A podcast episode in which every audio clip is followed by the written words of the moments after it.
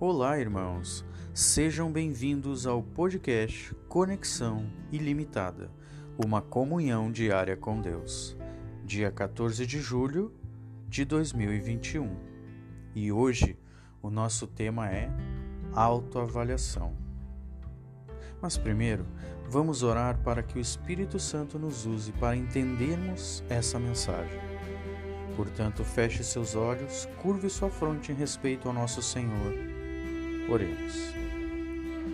Pai nosso que estás no céu, abençoe, Senhor, a cada um que está escutando essa mensagem. Que essa pessoa possa estar com o coração aberto para fazer uma autoavaliação. Use-nos com o teu Espírito Santo para que possamos receber a tua mensagem, Senhor, através do tema de hoje. Em nome do nosso Senhor Jesus agradecemos. Amém. Autoavaliação. Veja o que está escrito na Bíblia no livro de 2 Coríntios, capítulo 13, versículo 5. Examinem-se para ver se vocês estão na fé.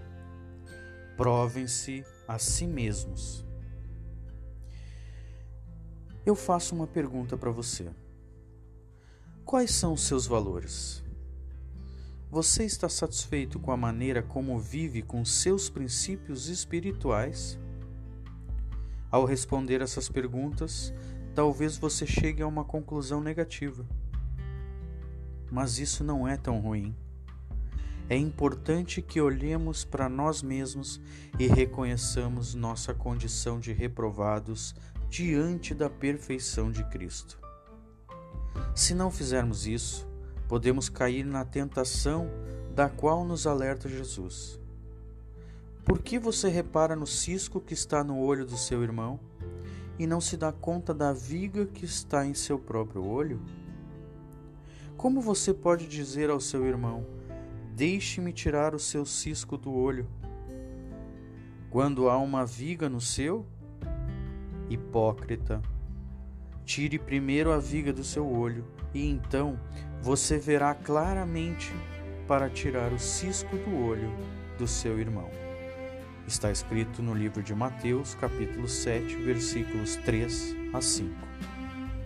O julgamento do outro, em detrimento de um autoexame sincero, nos leva a uma aprovação ilusória.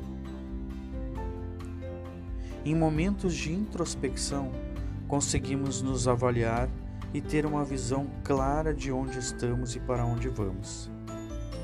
A Bíblia nos motiva à autoanálise e apresenta os critérios pelos quais devemos nos avaliar. O fruto do Espírito e as bens-aventuranças. Ao ponderar sobre esses fatores, você se sente satisfeito com sua condição? Acha que a prática do perdão, da humildade, do amor, de adoração, da mordomia e da gratidão condiz com os valores que defende?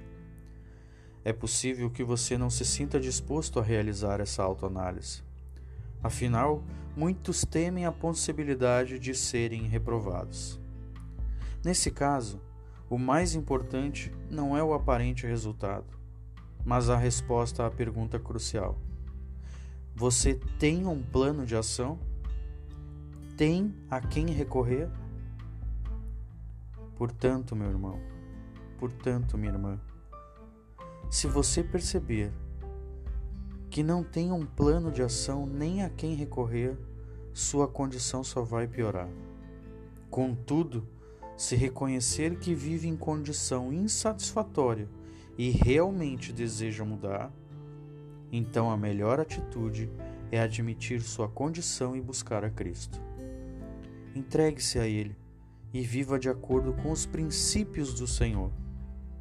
Essa é a única alternativa para ter paz consigo mesmo.